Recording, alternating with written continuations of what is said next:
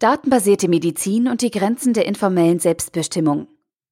Ein Artikel verfasst von Stefan Fritz. Das Halbwort Digitalisierung bedeutet Verbindung von Dingen, die bisher im gesellschaftlichen Konsens nicht miteinander verbunden waren. Der Taxikunde wusste früher nicht, wo sich der nächstgeeignete Taxifahrer befand. Ohne meine Smartphone-Wanze wussten der Staat und meine Frau nicht, wo ich gerade war. Durch Kameras mit Gesichtserkennung, Kreditkarten und Smartphones werden unsere Aktionen in einen Kontext gesetzt, die früher getrennt und nicht oder nur mit großem Aufwand zusammenzuführen waren. Der deutliche Wunsch nach Privatheit und informationeller Selbstbestimmung ist in diesem Kontext klar nachzuvollziehen und absolut unterstützenswert.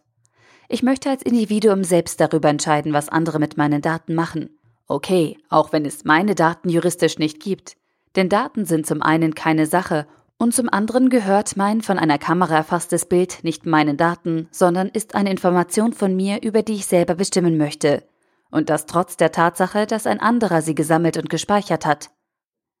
Aber wie sieht dieser Wunsch im Kontext meiner persönlichen Gesundheit aus? Bis jetzt gehen wir davon aus, dass ein Arzt im Laufe seines Studiums so viel lernt und dieses Wissen bezogen auf die Dauer meines Lebens so statisch ist, dass er mir mit ein paar Informationen aus meinem Körper bzw. einem Röntgenbild, einem Blutbild oder einer Temperaturmessung einen guten Ratschlag geben kann, wie es mir wieder besser gehen könnte. Und das Ganze natürlich vollkommen informationell selbstbestimmt.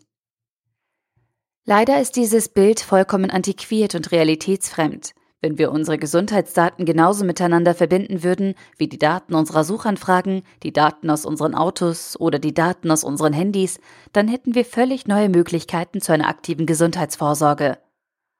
Kein Problem, sagen wir als Verfechter der Privatheit und informationellen Selbstbestimmung. Das können wir alles auch mit anonymisierten Daten machen. Klar, staatliche Gesundheitsvorsorge, Optimierungen auf Gesellschaftsebene, also ohne spezifischen Vorteil für einen bestimmten Einzelnen, können wir auch mit anonymisierten Daten vornehmen, wobei wir bei der Tiefe der Informationen, die sich aus Genominformationen und weiteren Details zu unserem Leben herausfiltern lassen, faktisch immer auf den Einzelnen schließen können. Aber belassen wir es an dieser Stelle mal dabei. Jetzt kommt aber unser Ego ins Spiel.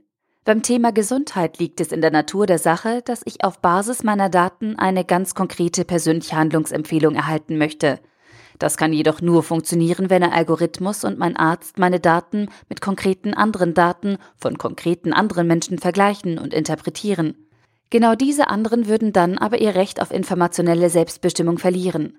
Persönliche und individuelle digitale Medizin ist also in Zukunft faktisch nur durch Persönlichkeitsverletzung von anderen Individuen möglich.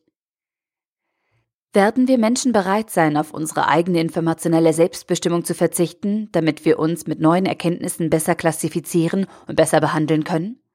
Oder werden wir nach Tricks suchen, wie die Bessergestellten an die Daten der anderen herankommen, ohne ihre eigenen persönlichen Daten preisgeben zu müssen?